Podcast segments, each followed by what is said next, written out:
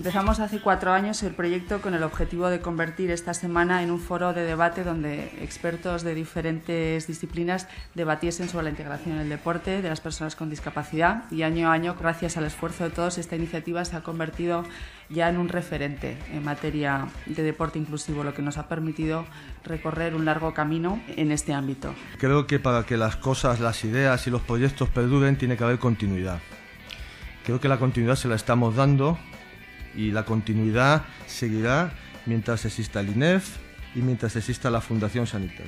Bajo el lema de la inclusión a través del deporte en el ámbito educativo, la Fundación Sanitas y el Centro de Estudios sobre el Deporte Inclusivo han planificado tres extensas jornadas en las que analizaremos la tendencia que sigue esta práctica y buscaremos sinergias que ayuden a que el deporte inclusivo sea una realidad. Desear mucha suerte, mucho éxito en todas las actividades que durante esta semana se produzcan. Animaros a que disfrutéis de la semana, que la aprovechéis, que también nos digáis cómo lo veis, porque para nosotros es muy importante vuestra valoración.